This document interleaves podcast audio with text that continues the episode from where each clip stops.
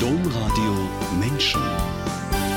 Podcast. Waffeln, Brot und Gottes Glanz. Wie Kirche es gebacken kriegt, heißt das neue Buch vom Kölner Sozialpfarrer Franz Meurer.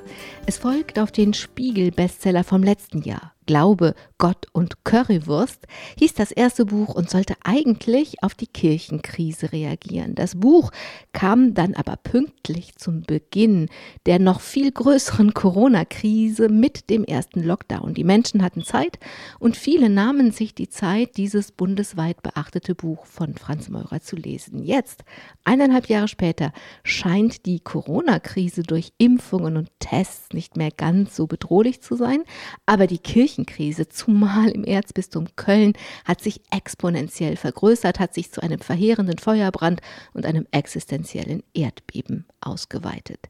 Mitten im Erzbistum Köln liegt Köln und mitten in Köln liegt Höfi. Höhenberg und Pfingst. Hier bin ich jetzt zu Besuch bei Franz Meuro und ein bisschen komme ich mir vor wie in einem rheinischen Asterix-Band.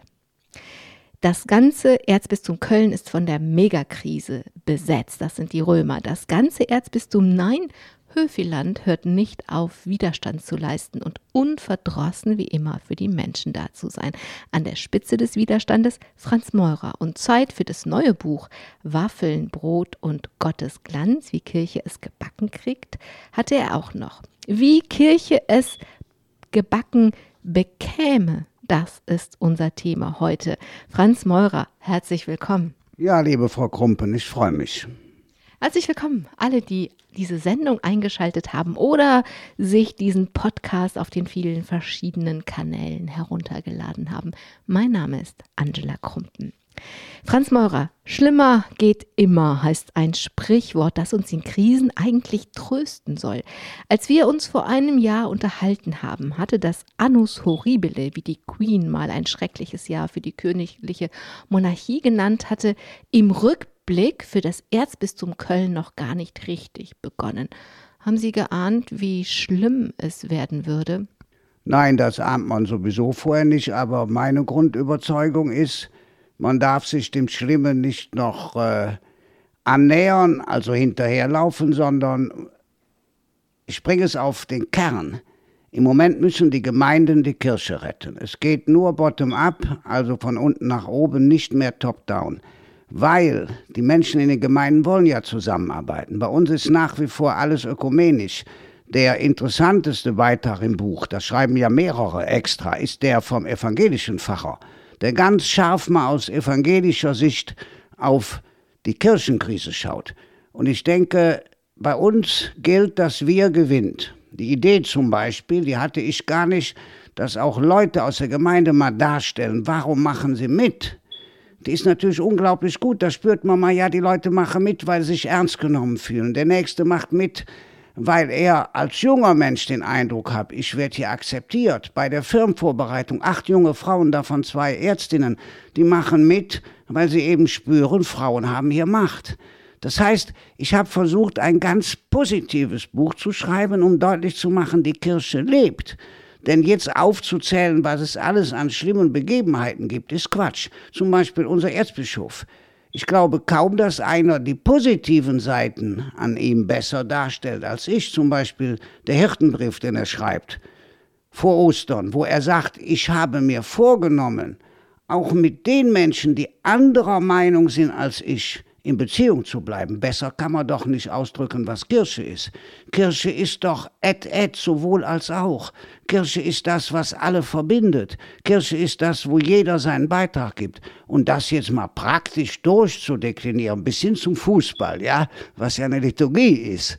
Das ist eigentlich der Ansatz des Buches. Also eigentlich äh, das Wichtigste ist, dass man es mit Freude liest äh, dass man verschiedene Kapitel mal durchgeht, sind zum Beispiel 20 Seiten über Firmung, wo ich mal darstelle, es klappt, es geht. Aber da ich das überhaupt mitbekommen habe, haben die Firmkatechetinnen abgestimmt, darf der Pastor zuhören. Es war die erste Videokonferenz, die unser Weihbischof Steinhäuser mit Vermanden gemacht hat. Und es hat funktioniert, bis auf kleine Fehler, aber die sind menschlich, sonst wären die ja weg, die jungen Frauen die lassen sich nicht für blöd verkaufen. Das kann man tatsächlich in dem Buch sehr schön nach, also, also nachvollziehen eigentlich, weil die Menschen selbst zu Wort kommen, weil sie aber immer wieder auch das Ganze verbinden und ihre und ihre Folie, ihren Ansatz darüber legen. Sie sparen auch nicht aus, warum es ein Annus Horribile gibt. Sie schreiben zum Beispiel in Ihrem Buch, dann natürlich geht es um die Missbrauchskrise, dass sie Täter kennen, dass sie mit einem in der Jugendarbeit zusammengearbeitet haben. Einer hat ihnen eine Stole, ein anderer hat ihnen eine Stola geschenkt. Viele Menschen, zum Beispiel in der Düsseldorfer Gemeinde Gerresheim, haben auf einmal erfahren, dass Täter ihre Priester in der Gemeinde waren und sind natürlich geschockt. Wie geschockt waren Sie denn, als Sie gemerkt, wie nah Sie mit den Tätern zusammengearbeitet haben? Ja, ich sage Ihnen ganz offen, ich habe denen natürlich auch angeboten, Kontakt zu haben. Der ist aber einseitig bisher von deren Seite aus. Das heißt, sie schreiben mir was oder schicken mir was. Nein, äh, mir ist dadurch deutlich geworden, es muss systemische Gründe geben. Es muss systemische Gründe geben. Ich denke ja auch stark nach über den Zölibat, ist ja auch eine ziemlich lange Ausführung dazu in meinem Buch drin, weil ich glaube, das, was äh, der Diakon Paul sagt. Ich musste Diakon werden, weil der Herrgott mir nicht die Hormone geschickt hat, die ich als Priester gebraucht hätte. Ja, so wird das ja reinig ausgedrückt. Also ich glaube schon, die Kirche muss sich bewegen, die muss sich fragen, ob die jetzige Art und Weise, äh, junge Menschen zum Priesterberuf zu führen, richtig ist. Ich bringe mal ein Beispiel.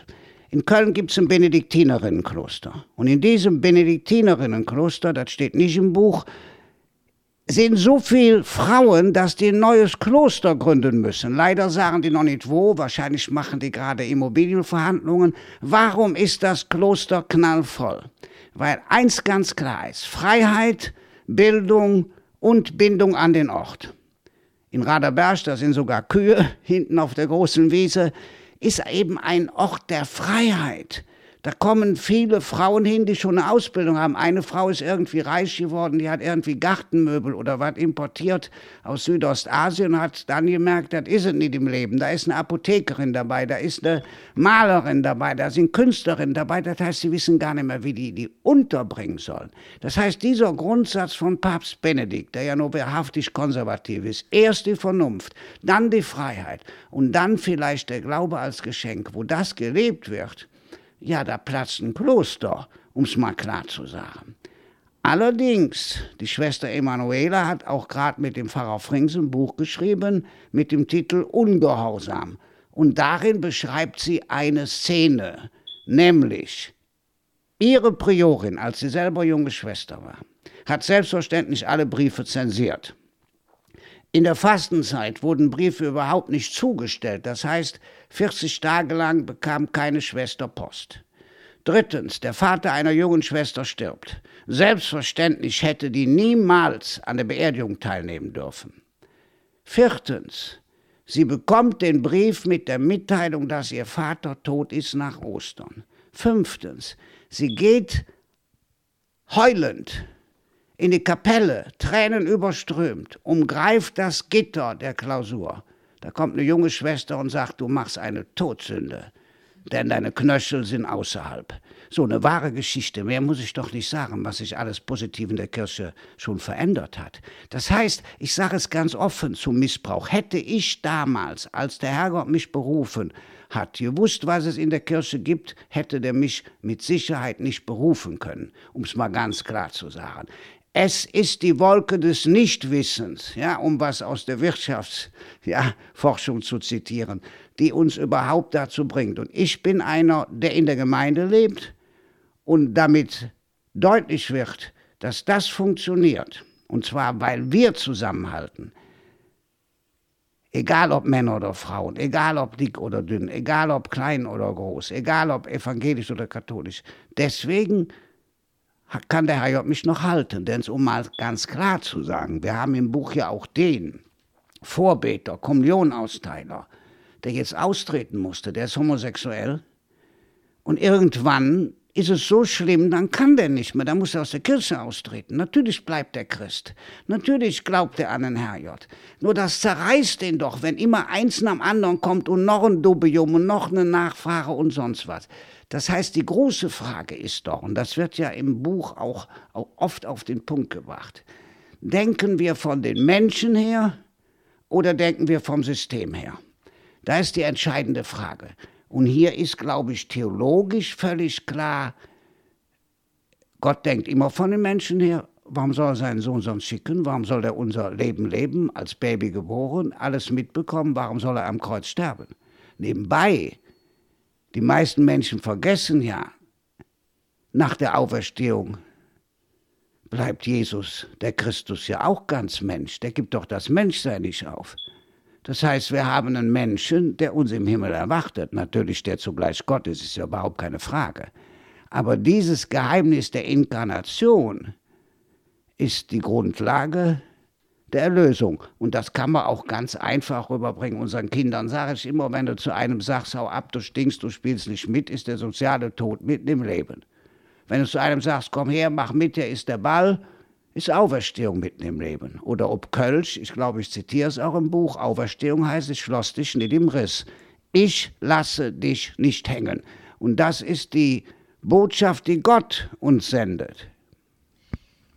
Franz Meurer, die Menschen hier in, ich verkürze das mal, Höhenberg und Pfingst auf Höfiland, wir kommen gleich noch zu dem richtigen Höfiland, ähm, die merken das. Hier, hier wird vom Menschen ausgedacht, hier gibt es diese Freiheit.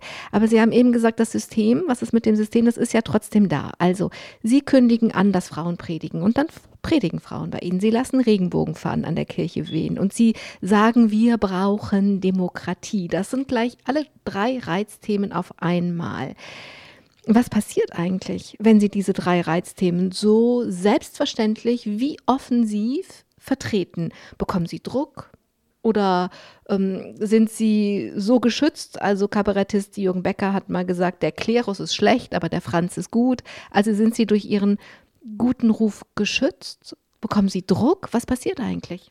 Das ist ja in der Kirche ganz anders, als man sich vorstellt. Natürlich nehmen wir mal den Kardinal Meissner. Ja, natürlich hat ihm wahrscheinlich überhaupt manches nicht gefallen, was wir gemacht haben. Aber ich war nie eingeladen, außer einmal, als wir nämlich für die Moschee gesammelt haben. Alles nicht meine Idee, nachher die anderen Sachen auch nicht. Irgendeiner sagt im Kirchenvorstand, jetzt sind doch auch Gläubige, die glauben doch an denselben Gott, was übrigens ein Papst schon gesagt hat in Casablanca, ja äh, soll man den nicht ein Weihwasserkesselchen spendieren. Ja, gut, der hat ja eigentlich gewusst, dass das ja nicht gibt, aber so, also was Kleines, ein Weihwasserkesselchen. Gut, und dann kam äh, die Sammlung im Gottesdienst und danach stand äh, El Jazeera oder wie der Sender heißt vor der Tür und sonst was. Wir haben uns, Gott weiß, nichts dabei gedacht. Und da hat der Kardinal mich mal eingeladen, der wollte aber nur wissen, wie das abgelaufen ist. Das heißt, es gibt auch gar nicht aus meiner Erfahrung in der Kirche irgendwie Zwangsversetzungen oder dass einer wild auf einen einredet. Ich war jetzt zum ersten Mal nach der Frauenpredigt, die war ja bundesweit dargestellt, ist ja auch nicht so, als ob ich das ja gemacht hätte, aber einer muss es machen, ja. Also wenn es keiner macht, habe ich gesagt, Herr, ja, soll ich es machen? Und dann hat er gesagt, ja, dann mach es doch. So. Also so geht das dann innerlich, bitte. Ja, aber genau das haben Sie gerade angesprochen. Danach frage ich. Sie haben gesagt, nach meiner Erfahrung passiert da nichts. Aber es gibt ja genug andere, die machen ja Erfahrungen, dass sie zitiert werden, dass sie begrenzt oder ähm, versetzt werden. Das ist ja nicht ausgedacht. Ja, aber dann mal ganz offen dazu gesagt, man muss auch sein Ding machen. Also ich kann ja ruhig mal was aus dem Nähkästchen erzählen, als mich äh, vor 30 Jahren der Kardinal Meissner bestellt hat, ich sollte hier Pastor werden. Ja? Ich war vorher Jugendsseelsorger, hier war zwei Jahre äh, unbesetzt. Da bin ich dahin und dann sagte ich, ja, hätte ich aber gern, dass Sie da hingehen. Ich sage, Herr Kardinal, das hätten Sie mir doch schreiben können. Jetzt äh, schenke ich Ihnen eine halbe Stunde Ihres Lebens. Können Sie was anderes machen. Ja, so. Da hat er natürlich nicht gemacht, hat mir Sachen erzählt, äh, hat zum Beispiel den wunderbaren Spruch gesagt, wer für alle offen ist, ist nicht ganz dicht. Der war ja ein super Prediger. Das heißt, ich kann nur sagen, man muss auch seine Berufung in die Lebenswirklichkeit umsetzen. Das heißt, meine These ist, soll mal einer zeigen, dass er katholischer ist als ich? Kann er ja machen, ja. Zweitens, meine These ist, man muss auch sich vorbereiten. Zum Beispiel, als ich dann bei Kardinal Meissner war während der Sammlung für die Moschee. Da habe ich extra kein Collar und nichts angezogen, sondern habe gesagt, Kardinal, ich muss von hier aus zum Familienwochenende. War auch so. Wir dürfen nicht überziehen, sonst komme ich in Stau. Ja? Das heißt, man muss auch die Objektiv selber setzen. Das heißt, wenn wir in der Kirche nur Angsthasen haben, ja, dann äh, funktioniert es nicht. Ja? Es gibt ja den berühmten Spruch, äh, im Beistuhl ein Löwe, im äh, der Realität ein Angsthase und noch was, fällt mir jetzt nicht ein. Ja. Also, wenn ich das richtig verstehe, dann sagen Sie, okay, ich mache diese Aktionen, zum Beispiel diese bundesweit beachtete Predigt von einer Frau in meiner Kirche, aber ich stehe auch dazu und ich.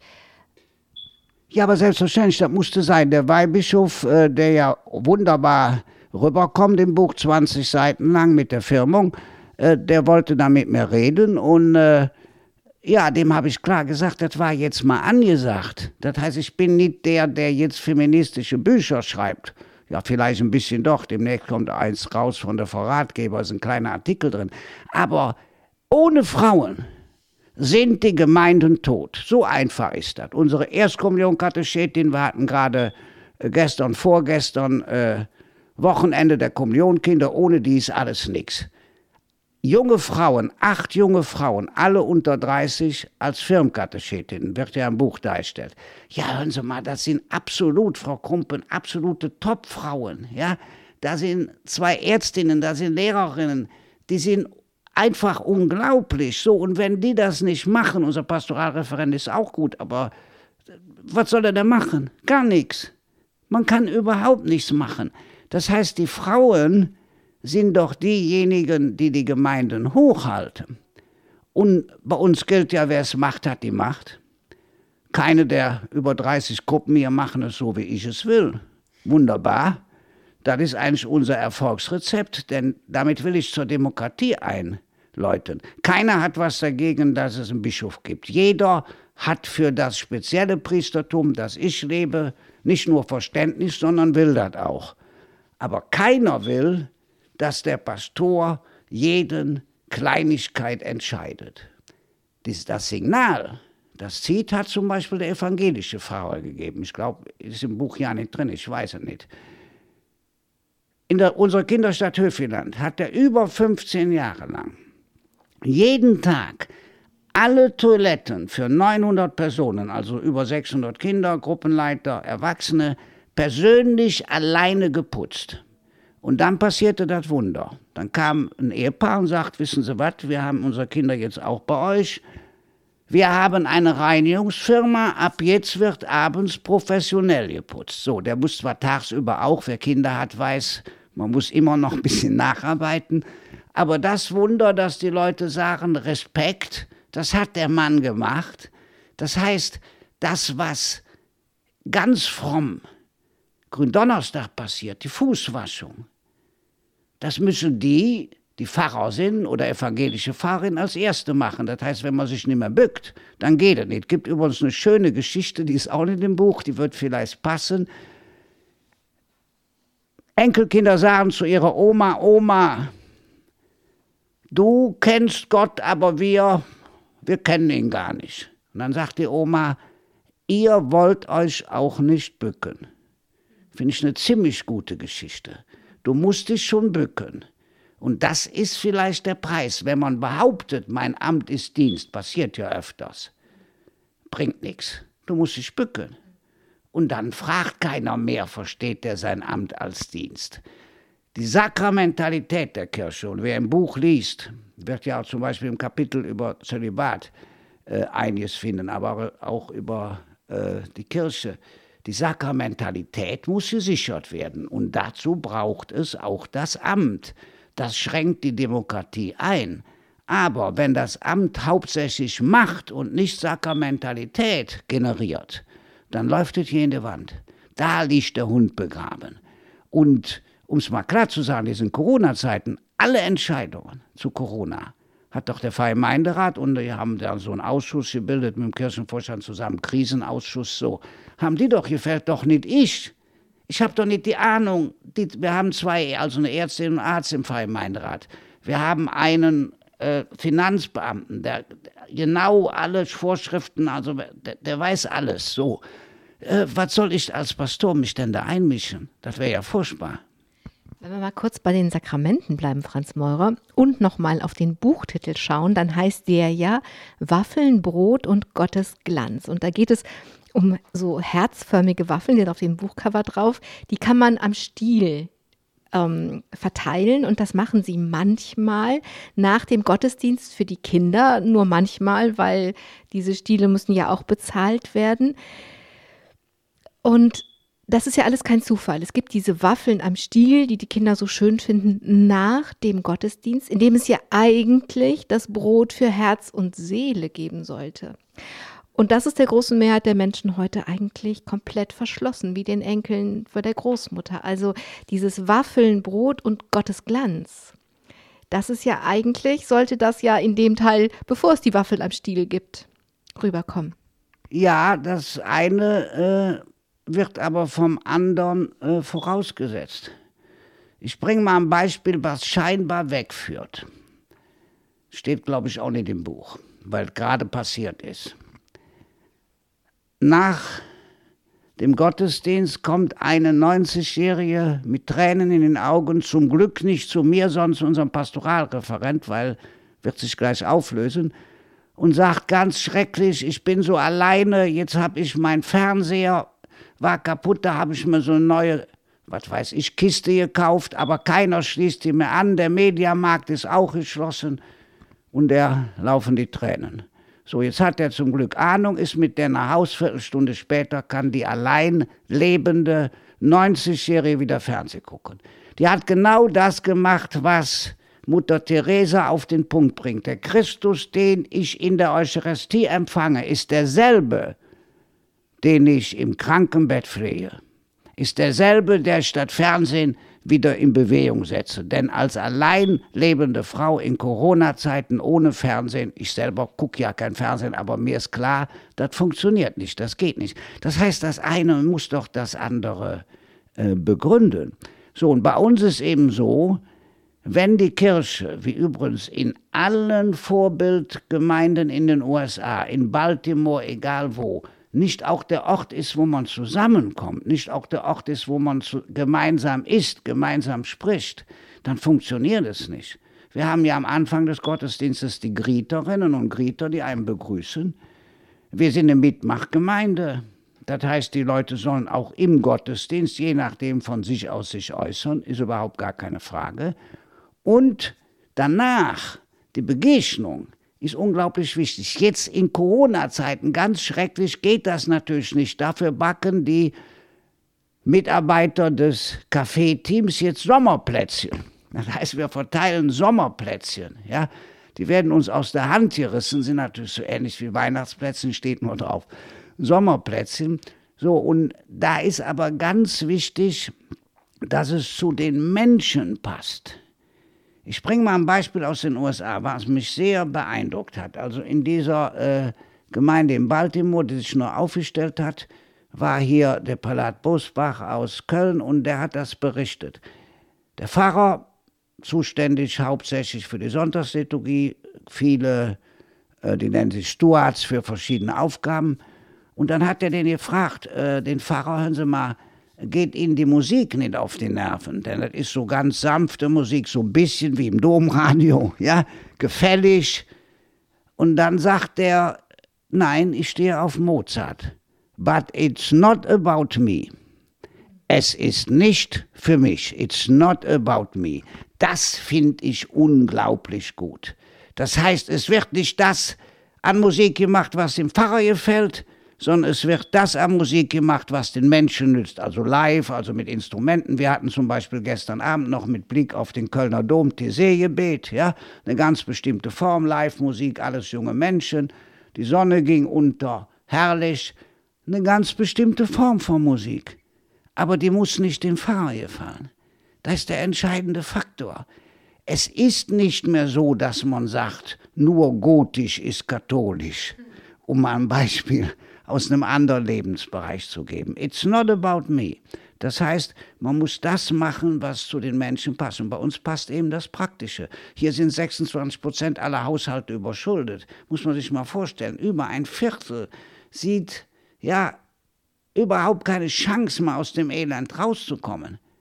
Oder 60 Prozent der Kinder sind arm. Oder in unserer Gesamtschule 85 Prozent mit Migrationshintergrund, 70 Prozent der Familien leben ja von, von Sozialgesetzen. Da gibt es ja nur eins, in Corona müssen Prepaid-Karten her, müssen Laptops her, äh, müssen die Schulleiter, also Superschulleiter in dem Fall, unterstützt werden. Wie soll das denn anders gehen? Oder Lebensmittelausgabe. Ich bin jetzt fast 30 Jahre hier. Natürlich finde ich das schrecklich, dass wir den Leuten 300, 400 äh, jeden Dienstag auf jeden Fall Lebensmittel geben. Ich habe die ganze Treppe hoch Lebensmittelsäcke stehen, weil in mir auch natürlich die Bude einrennen. Nur die Leute sagen, bitte hört das nicht auf. Ja, oder jetzt. Wir vergeben ja jedes Jahr 3000 Fahrräder. Im Moment machen wir Fahrräder für die Flutgebiete an der A fertig. Wir haben schon über 100 zusammen. Die sagen nur, wartet ein bisschen. Ist ja noch alles verschlammt. Die Wege sind noch nicht da. Aber vorige Woche haben wir zum Beispiel zwei Elektroräder für alte Damen, die jetzt woanders untergebracht sind. Ja haben wir so ja neue Akkus, äh, in dem Fall auch wieder unsere Pastoralreferent. Sie merken, der ist ziemlich technisch drauf, innerhalb von zwei Tagen besorgt. Also, dass die jetzt irgendwie wieder dahin fahren können, wo sie ihre Leute treffen. Ja? Und solche Kleinigkeiten nicht selbst zu bestimmen, was hilft, sondern die sagen uns, was braucht wir und wir versuchen mit unseren Mitteln zu unterstützen. Franz Maurer, Sie fangen dieses neue Buch damit an, dass der Mensch im Grunde gut ist. Und weil er im Grunde gut ist, kann er solidarisch sein. Und das ist ja das große Thema hier, das Wir, die Solidarität. Im Buch schauen Sie dieses Wort solidarisch nochmal genauer an und nehmen seine lateinische Herkunft in solidum, was für das Ganze heißt. Dieses, diese Welt, dieses Höfiland, Höhenberg, Pfingst hier ist eine ungeheuer solidarische Welt. Sie haben gerade ganz viele Beispiele dafür genannt. Ist sie so, so solidarisch geworden? Weil sie das Gute, mit dem sie dieses Buch anfangen, in den Menschen sehen, nähren und fördern? Ja, man muss vor allen Dingen an das Gute glauben. Ich kann ja mal ganz kurz die äh, Geschichte da erzählen. Einmal, die viele von Ihnen kennen ja wahrscheinlich William Golding, 1954, Weltbestseller, über 100 Millionen Mal verkauft in 69 Sprachen, Der Herr der Fliegen. Was passiert? Englische Internatsschüler müssen alleine auf einer Insel versuchen zu überleben, ohne Lehrer. Es passiert der Horrortrip. Der Mensch ist des Menschen Wolf. Innerhalb von kürzester Zeit zerreißt die dünne Haut der Zivilisation. Piggy, der kleine Junge, der als einziger voll durchblickt, wird umgebracht, andere auch. Ende der Sendung, die Fiktion sagt, der Mensch ist im Grunde schlecht. Rutger Bregmann, voriges Jahr Spiegel-Bestseller, ein junger holländischer Autor, tritt den Gegenbeweis an mit einer wahren Geschichte. Die Wahrheit toppt die Fiktion von 1978 auf der Insel Tonga ehemalige deutsche Kolonie, uns Kölnern übrigens gut bekannt, weil vor gut 20 Jahren der König von Tonga, viereinhalb Zentner schwer, zwei Wochen lang zu Gast in Köln war. Jeden Tag waren die Zeitungen voll, natürlich Fernsehen, ja. Also wenn du Tonga sagst, lächeln alle. Auf der Insel Tonga, ein Internat 1978, sechs Jungs, ist es langweilig. Sie besäulen sich ein Boot, stechen in See, Schwerer Sturm, Unwetter, sie werden 200 Seemeilen entfernt auf der Insel Atta, kann man sich ja gut merken, auf der Insel Atta angelandet. Was passiert jetzt? Es passiert das Gegenteil vom Herr der Fliegen. Sie halten zusammen, sie legen einen Gemüsegarten an. Einer, der später Ingenieur wird, ich kann das jetzt im Radio ja nicht zeigen, sonst würde ich so einen Kuli rollen, ja, macht Feuer, wie, wie so eben als Pfadfinder, weiß man doch, ja. Sie hören vielleicht, wie ich jetzt reibe, so ganz trockenes Gras oder schon ein Hammerfeuer. Einer bricht sich das Bein. Ich habe unsere Ärztin gefragt, Herr Jeter, dann er sagt, die Sauberschienen, für den Schmerz kann der ja in das Holz beißen, womit er Feuer gemacht hat. Natürlich auch Fische fangen und so weiter. Nach 16 Monaten geht natürlich gut aus, werden sie gerettet, so fit wie noch nie. Sie haben zusammengehalten. Und was das aller, allerbeste ist, was haben die gemacht, wenn sie Krach haben? Sie sind eben nicht übereinander hergefallen, sondern die eine Gruppe ist auf die eine Seite der Insel gegangen, die andere auf die andere Seite der Insel. Wenn der Ärger verraucht war, kamen sie wieder zusammen. Das heißt, der Mensch ist im Grunde gut. So heißt das Buch. Und diese Geschichte hat mich natürlich unglaublich äh, begeistert, weil wenn man in die Realität schaut, dann wird einem klar, es ist wirklich so. Nehmen wir mal eine wahre Geschichte aus dem Kölner Stadtanzeiger. Die Pfadfinder in Königsdorf bei Frechen haben einen Weihnachtsbasar gemacht in Zelten. Während die Eltern nicht hingucken, da ist ganz wichtig, also Glühwein trinken, Adventskranz kaufen, geht ein kleines Kind von fast zwei Jahren in das Zelt mit der Krippe, und legt dem halbnackten Jesuskind ein Putzlappen über. Warum erzähle ich das? Weil es deutlich macht, was Michael Tomasello über 25 Jahre Max Planck Institut für Verhaltensforschung rausbekommen hat, was Osborne Edward Wilson, der große amerikanische Biologe, Biologie des Menschen, sein Hauptwerk deutlich macht. In diesem Alter ist ein kleiner Mensch, eusozial. Er ist bereit zu teilen, er ist zur Kommunikation bereit, er ist altruistisch, vor allen Dingen, er ist in der Lage, aus dem Blickwinkel des anderen zu schauen. Dem Jesuskind ist es kalt, also muss man doch was machen. Und zwar, und das ist jetzt wichtig, nicht um den Eltern zu gefallen, was man früher dachte. Das wäre Darwinismus, Anpassung. Nein, es hat sich in uns Menschen eugenetisch über zig, Zehntausende von Jahren angereichert. Das heißt, wir sind im Grunde gut. Wenn man es moralisch sehen will, die Geschichte kannte ich übrigens nicht bei Rutger Bregmann, ein äh, Opa sagt zu seinen Enkelsöhnen, in dem Fall Söhnen, Ihr habt zwei Wölfe in euch, die kämpfen, einen guten und einen bösen. Die Jungs, deswegen Jungs, fragen natürlich sofort, wer gewinnt? Und dann sagt der Opa, der, den du fütterst. Ich kannte die nicht, viele kennen sie, sie vielleicht auch. Der gewinnt, den du fütterst. Und das ist eigentlich, was ich mit meinem Buch ausdrücken will.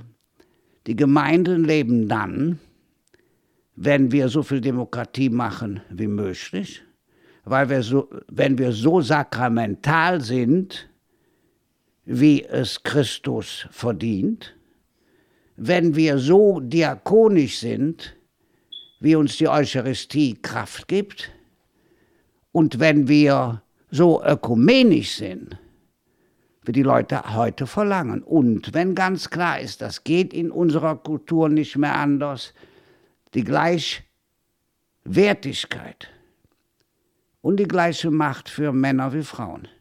Natürlich mit allen Regeln, die dazugehören, ist überhaupt keine Frage, aber etwas anderes verstehen die Leute nicht mehr. Und wenn bei uns schreiben ja, äh, ich glaube, 18 oder 20 Leute, am schärfsten übrigens der evangelische Pfarrer, der dachte, das würde man gar nicht aufnehmen, ja gerade dann. Sie schreiben natürlich, ich habe noch nicht den Eindruck zum Beispiel, dass ich als Frau richtig wahrgenommen werde. Aber aus den und den Gründen, also zum Beispiel, weil ich mit 13 mit der Kirche gar nichts zu tun haben wollte, aus dem Religionsunterricht raus bin, aber gemerkt habe, wie sehr das mir, meiner Familie, die Liturgie eine Heimat gibt. Ich, diese Frau war auch in anderen Ländern schon, also das heißt, sie hat den Aspekt, egal wo sie hinkommt, ist sie zu Hause in der Kirche. Das heißt, dass sich in der Lebensgeschichte die Dinge verändern. Ja, Heimat ist, wo ich verstanden werde und wo ich verstehe zum Beispiel. Ja, dass es lebensgeschichtlich ist, Christ zu sein. Das, glaube ich, bringen die Menschen, die hier ihre Meinung sagen, gut zum Ausdruck. Franz Meurer, bleiben wir bei der Solidarität und was sie alles kann. Sie schreiben in ihrem Buch, der Fantasie der Solidarität sind keine Grenzen gesetzt. Das, was sie da von Tonga erzählt haben oder von dem kleinen Zweijährigen, das, was in den Menschen ist, wenn man das sein lässt, dann ist diese Solidarität, sind der keine Grenzen gesetzt. Und dann fangen sie an zu erzählen, was in diesem Corona-Jahr, seitdem wir uns, seitdem wir die letzte Sendung gemacht haben, hier alles passiert ist. Das kann ich jetzt nicht alles erzählen. Es ist wirklich, wirklich viel.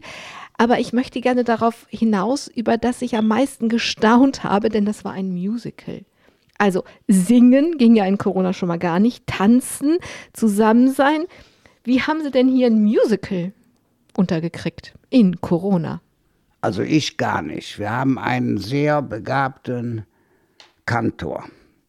Und der hält die Kinderchöre, die Jugendchöre, den Donnerstagschor und so weiter zusammen. Und die haben natürlich was versucht über Video, ja, aber ist ja alles nichts, wenn man sich, man sieht sich zwar, wie man singt, man hört sich auch und so weiter. Und dann eben unter den Bedingungen des Schutzkonzeptes. Wir haben auch ein kleines Infoblatt gemacht. Wer das interessiert, vier Seiten mit Fotos, schicke ich das auch gerne zu. Weil das ist verrückt, das ging. Nachher, die Aufführung war unter freiem Himmel, toi, toi, toi, also waren zwei Aufführungen. Äh, da war wunderbares Wetter. Wir haben einen riesigen Platz hinter der Kirche, der sogar ansteigt. Die Kirche ist ja voll unterkellert, Basement mit sozialen Räumen und deswegen konnten von den Hauptdarstellern, ich glaube, waren zehn, also 100 Leute, jeweils zehn, kommen ganz weit auseinander und die haben eben so gespielt, dass sie immer auf Abstand waren. Zum Glück, da hat uns zum Beispiel die Gesamtschule geholfen, die modernen Dinger, also Mikrofone, die man dann um den Hals hangen hat oder irgendwie am Ohr oder sonst was. Und das Schöne war aber, da hat sowohl ein Gospelsänger, Ron Weid, der übrigens gestern auch äh, in der Heiligen Messe gesungen hat, ist so drei, viermal im Jahr natürlich unglaublich. Ja. Meistens hat er so einen roten Anzug an, gestern einen schwarzen. Ich sage, das ist aber komisch, ich habe sie nur in weiß und rot gesehen. Das heißt, warum erzähle ich das? Die Stimmung, dass man dann Einzelunterricht bekam von Ron White oder dass eine professionelle Regisseurin, der Name fällt mir jetzt nicht ein, engagiert wurde, dass ein Probenplan, was weiß ich, unglaublich kompliziert war, aber war natürlich für die zehn jungen Menschen, die da aufgetreten sind, ja, in Corona-Zeit, ja, unglaublich, dass sie einfach sehen, nicht nur ich kann das, sondern es geht zusammen, man kann den Aufwand betreiben, wenn alle zusammenhalten. Also das war zum Beispiel vielleicht das Highlight. Für mich war allerdings das Highlight, wir machen gerade Nummer 76, dass tatsächlich jede Woche eine Wochenandacht rauskommt. Die verschicken wir an 900 Leute. Keine davon habe ich geschrieben, sondern Leute von äh, 15 bis 93 Jahren. Im Buch werden auch drei Beispiele genannt, eben von der 15-Jährigen, von der Mutter und so weiter. So, diese Wochenandachten laufen weiter. Die Texte dazu, also im Brief, schreibe auch nicht ich, den schreibt der Freie Gemeinderatsvorsitzende. Das heißt, ganz wichtig ist, dass Menschen ihre Ideen einbringen können. Mal ganz nebenbei, ich mache ja jeden zweiten Freitag so eine kleine Sendung in WDR 2 und 4, ganz kurz, dreieinhalb Minuten, da habe ich zu aufgefordert, bringen Sie doch mal Ideen, wie kann man aus dem Abstand raus die Oma erfreuen, Leute im Altenheim, Leute, die vielleicht überhaupt nicht besucht werden können. Da kommen Ideen, das glaubst du gar nicht. Ja, eine sagt zum Beispiel, mal ein Bild, schneidet auseinander, dann hat die Oma ein Puzzle. Auf so eine Idee musst du zuerst mal kommen und viele andere mehr. Also ich frage deswegen nach dem Musical. Ich hätte natürlich auch andere Sachen erzählen können. Was, ich, was mich auch wirklich bewegt hat, ist, dass dieses eigentliche Höfiland, wenn ich das hier so immer Höhenberg und Pfingst Höfiland nenne, kommt, liegt das ja daran, dass sie schon sehr lange eine richtige Institution haben und das sind die Sommerferien. Da kommen Tausende von Kindern, die hier wirklich Spaß haben und das Besondere ist ja auch, dass die Menschen, die hier wohnen und mitarbeiten, dafür sorgen, dass sie den Spaß haben können. Also alle arbeiten dafür, dass die Kinder Ferien machen können. Und aus dem Höfi-Land ist dieses Jahr ein Höfi-Dorf geworden. Sie haben es klein gemacht, aber sie haben es gemacht. Ich habe nach dem Musical gefragt, weil wir dann wieder bei den Angsthasen sind und bei dem festen Willen, Sachen zu machen. Also ähm, Kirche ist sehr dafür kritisiert worden, dass sie keine Fantasie hatte, dass sie sich viel zu viel an Regeln gehalten hat. Und sie haben das hier nicht gemacht. Deswegen frage ich danach. Ja, wir haben uns sogar sehr streng an die Regeln gehalten, aber man kann ein Musical mit den Regeln aufführen. Zum Beispiel, wir hatten jetzt eine Abstimmung, sollen wir in zwei Gottesdiensten samstags abends und dienstags singen? Raten Sie mal, wer als einziger dagegen gestimmt hat. Ich. Ja, ja, natürlich. Das ist aber akzeptiert worden, was dann die Entscheidung des Gemeindeраtes war. Ich bin übervorsichtig. Ja, weil ich war zum Beispiel im Schwimmbad, ich mache ja morgens äh, zweimal die Woche Aquajogging. Ich sage zu einer Frau, bestellen Sie Ihrem Mann schöne Grüße, fängt die an zu heulen, der ist gestorben an Corona. Das heißt, oder die evangelische Jugendleiterin, unser Vikar, Kaplan, wenn man so will, ja, weil die dafür steht, die hat schwer Corona gefangen, weil bei denen sind die Büros so eng. Oder ich lüfte jeden Tag über eine halbe Stunde quer und mache Flächendesinfektion und am nächsten Morgen nochmal. Das heißt, ob es was nützt, weiß man nicht, aber schadet auf keinen Fall. Nebenbei bin ich beim Lüften der Meinung, das nützt wirklich. Aber das ist trotzdem der Unterschied. Sie sagen, ich halte mich an die Regeln, ja, aber das lähmt sie nicht. Sie haben dann dieses, diese Solidarität hat unbegrenzte Fantasie. Sie machen trotzdem weiter. Unsere Leute machen weiter. Zum Beispiel, ich durfte bei Höfidorf voriges Jahr und dieses Jahr kein einziges Mal hin. Ich bin mit 70 Hochrisikoträger. Ja, ich habe ja Fotos gekriegt und so weiter. Dieses Jahr war es an zehn verschiedenen Orten also immer überschaubar. Aber die durften sich auch nicht alle treffen. Zum Beispiel unsere Kirche war umgebaut als Weltraumstation. Riesig, was weiß ich alles. Die Kinder können das ja auch alles direkt sagen, aus welchen Filmen das ist und so weiter und Jodischen. Die Hälfte war morgens da, also gut 100. Die Hälfte war nachmittags da.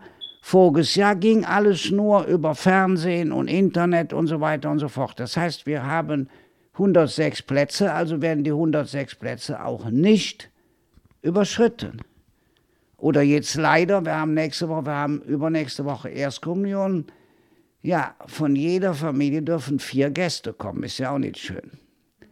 Oder wenn wir Taufen haben, ist ein bisschen besser, weil in unserer anderen Kirche gibt es vier Eingänge, dann können eben durch die vier Eingänge vier Tauffamilien kommen und gehen.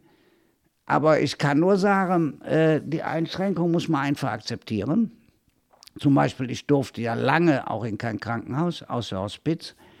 Ich durfte lange in keine Seniorenhäuser.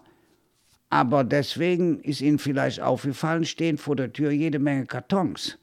Weil ich schicke den Leuten dann Obst, ich schicke denen die Plätzchen. Ein Mann will nur Pink Lady Äpfel, warum auch immer. Ja, das heißt, ich, äh, eine Frau kriegt zum Beispiel immer Zigarillos, obwohl es sehr ungesund ist, aber äh, wieso nicht? Ja?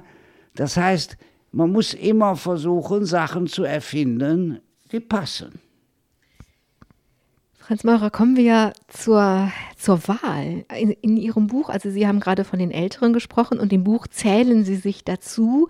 Sie haben jetzt bald einen runden Geburtstag, das machen wir dann am Ende. Ähm, Sie zählen sich aber schon zu den Älteren, wenn man sie erlebt, glaubt man das ja immer nicht. Aber Sie sagen, auch wir, wir Älteren können eigentlich noch was tun. Wir können jetzt nicht mehr so viel dafür tun, für den, um den Klimakipppunkt zu verhindern, der in sieben Jahren erreicht ist. Und die nächste Wahl ist deswegen so wichtig, weil mehr als die Hälfte der nächsten Legislaturperiode ist, also diese sieben Jahre, mehr als die Hälfte davon ist die Legislaturperiode. Und im Buch wenden sie sich an die Älteren und sagen, jetzt können wir nicht mehr so viel Einfluss auf den Klimawandel nehmen, aber wir können den Jüngeren, die sich engagieren, die zum Beispiel vegetarisch oder vegan leben, wir können die mit Hochachtung belohnen. Das fand ich ein einen wirklich anrührenden Gedanken, dass man einfach immer was tun kann und man kann, anstatt nur betrübt und verzweifelt zu sein, hingucken und Menschen mit, oder in dem Fall junge Menschen mit Hochachtung belohnen. Ja, meine Erfahrung ist, dass äh, je älter man wird, werden viele Menschen in die Versuchung geführt, nur um sich zu kreisen. Also ihr Wohl zu sehen von den anderen zu erwarten, dass sie etwas für sie tun. Das halte ich für völlig falsch. Erstens, viele ältere Menschen, nicht bei uns, aber allgemein haben Geld. Also können was einsetzen, tun sie ja auch. Die meisten Spenden kommen von älteren Menschen. Wir leben auch von den Spenden von älteren Menschen. Punkt. Zweitens, die Ideen, die Jüngere bringen, mit Respekt wahrzunehmen. Nicht zu meinen, es war schon immer so, haben wir noch nie gemacht, das war schon immer so. Nein, neue Ideen müssen kommen, das ist zutiefst katholisch, Ecclesia semper reformanda. Das heißt, wer will, dass es bleibt, der muss sehen, dass es sich ändert. So einfach ist das, man muss das Feuer am Brennen halten. Und man muss natürlich auch nachvollziehbare Sachen machen. Zum Beispiel, ich rede ja nicht gerne Englisch, aber dieses Repair, Reuse, Recycle, also reparieren, nochmal benutzen, recyceln und reduzieren. Ja, das kann man doch, das sage ich öfter mal. Ich sage so, bald können das aber hoffentlich auswendig, ja. Man kann das doch reduzieren. Man muss doch jetzt nicht das Wasser wie jetzt laufen lassen. Ich selber bin froh, im Schwimmbad wird das Wasser wieder aufgearbeitet. Das heißt, wenn ich bei mir dusche, mache ich nicht mehr so lang warm. Aber im Schwimmbad weiß ich, das läuft zurück und die Energie ist sehr gering, wenn man lange duscht. Aber solche Ideen kann man doch mal unter die Leute bringen. Ja? Dass wir, oder zum Beispiel, wir haben überhaupt kein Wasser in Plastikflaschen außer wir kriegen was geschenkt, ja, was irgendwie fast abgelaufen ist. Wir machen das selber. Gibt so, haben wir zwei so große Automaten, da sind Flaschen, die sind einen Meter hoch. Wenn man will, hat man eben Kohlensäure oder nicht. Ja, oder man kann doch zum Beispiel, wenn man kocht, auch darauf achten, es muss ja nicht vegan oder vegetarisch sein, aber es kann sich doch in die Richtung bewegen. Ja, also ich esse auch schon mal Fleisch, aber zum Beispiel bei uns zu Hause früher, wir waren vier Kinder, zwei Eltern, die Oma und Hund, so. Und da gab es drei Viertel Pfund Fleisch am Wochenende, nur sonntags. So, aber meine Mutter konnte da irgendwie eine wunderbare Soße draus machen, frag mich nicht. Und wenn man jetzt zum Beispiel Sauerbraten macht, ja, ist doch die Soße am wichtigsten. Das heißt, man muss die Sachen schön verkaufen.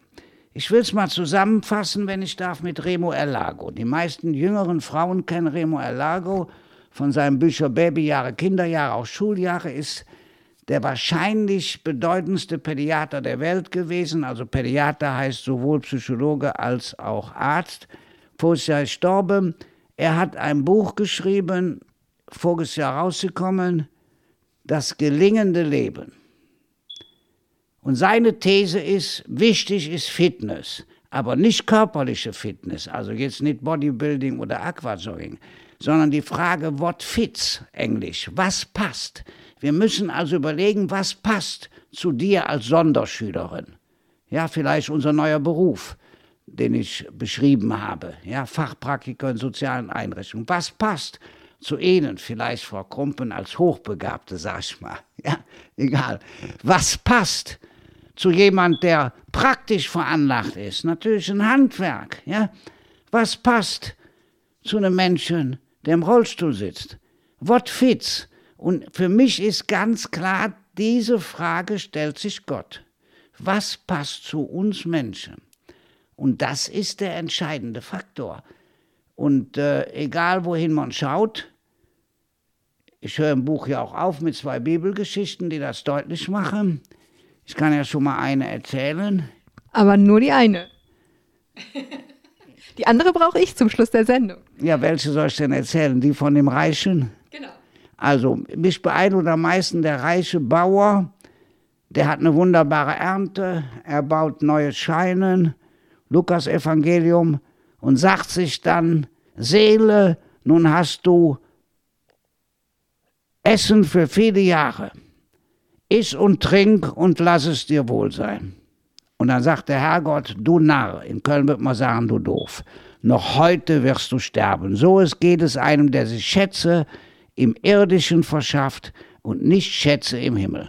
Und das ist eine entscheidende Botschaft. Leo Tolstoi bringt ja dann die wunderbare Geschichte in Reicher, der hat alles, also was weiß ich, Bodyguards und Mercedes und so weiter. Er sagt zu seinem Diener, am Schluss seines Lebens hier von, unser, von meinen 100 Säcken Gold, den dicksten in Saas, er kommt im Himmel an, völlig außer Atem, hat Hunger, schaut umher, Restaurant zu den sieben Engeln auf der übernächsten Wolke, jedes Gericht eine Kopeke steht dann. Er geht hinein, tut sich äh, drauf auf den Teller, was Sie sich jetzt ausdenken, Currywurst mit Fritten oder Schnitzel planiert, kommt zu dem Engel, der am Schluss das Geld kassiert. Der Engel sagt ganz höflich eine Kopeke bitte. Ach, sagt der Mann, ja, hast du zehn Kopeken, der Rest ist Trinkgeld. Entschuldigung, sagt der Engel. Pardon, excuse me. Wusstest du denn nicht, dass man im Himmel nur mit dem bezahlen kann, was man auf der Erde verschenkt hat? Ich finde das so einfach wie präzise. Wusstest du nicht, dass man im Himmel nur mit dem bezahlen kann, was man auf der Erde verschenkt hat. Da ist aber keine moralische Aufforderung. Wenn man dazu denkt, auch der Glaube ist ein Geschenk. Das heißt, das, was Gott uns schenkt, verteilen wir einfach ein bisschen. Franz Meurer, bei mir endet keine Sendung, ohne dass ich die Gäste nach einem Wunsch befrage. Und jetzt kommen wir zu der zweiten Geschichte, denn Sie haben Ihren Wunsch schon in das Buch auch ans Ende geschrieben, denn Sie wünschen sich ein hörendes Herz. Ja, es ist die berühmte Geschichte vom König Salomon. Kommt wie eine gute Fee, kommt Gott zu ihm im Traum und sagt: Hör mal, du hast einen Wunsch frei. Du kannst dir wünschen, was du willst, ich werde es dir erfüllen so ähnlich wie in der Tageszeitung Taz, die gute Fee, die da oft auftaucht in dem Comic. Was wünscht er sich jetzt? Also wünscht er sich ein Lottogewinn, wünscht er sich die schönste Prinzessin, wünscht er sich alle Reiche der Erde, nichts davon. Er sagt, ich wünsche ein hörendes Herz, damit ich die Menschen verstehen kann. Und ich glaube, das ist eigentlich schon genau das, was Jesus nachher hat ein hörendes Herz, also Durchsichtigkeit, Durchlässigkeit, mitzubekommen, was überhaupt passiert, ist ja auch unglaublich spannend, ein hörendes Herz. Und ich denke, ist natürlich auch sehr kapitalismuskritisch, ja, auf den ersten Blick. Nein, ist es nicht. Sondern ein hörendes Herz kann ja auch bedeuten, Teilen macht froh. Ein hörendes Herz kann ja auch bedeuten, man kann ein Schnitzel essen und danach wird einem schlecht. Ein hörendes Herz kann ja auch bedeuten, Communio, Kommunion, Gemeinschaft ist das Wertvollste, was es gibt. Wir haben ja ein kleines Spiel, mache ich immer am Anfang der Erstkommunionvorbereitung, wird eine Schatzkiste reingetragen.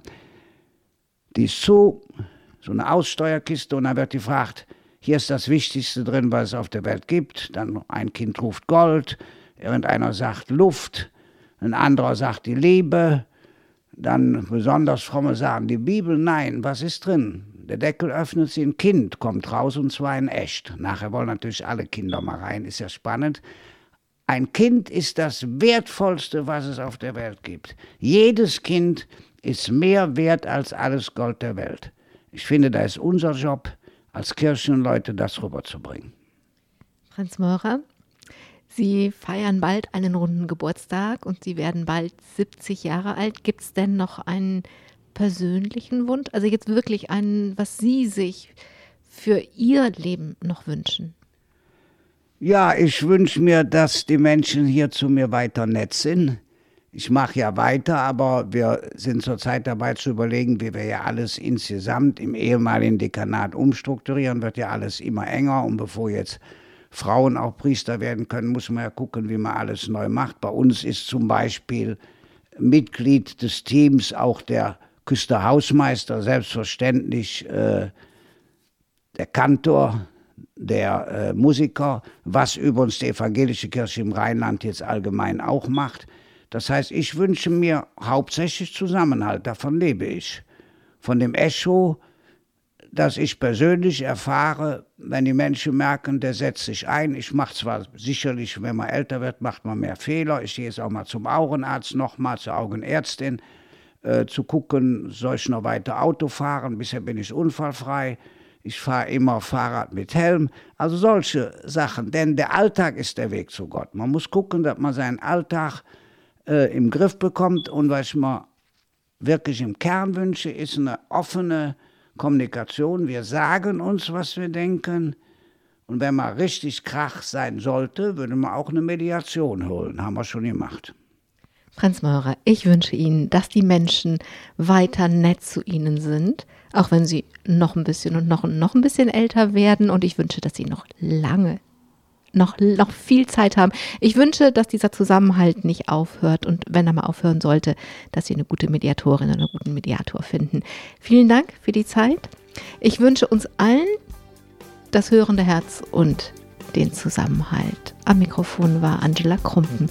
Halten wir gut zusammen. Domradio Menschen.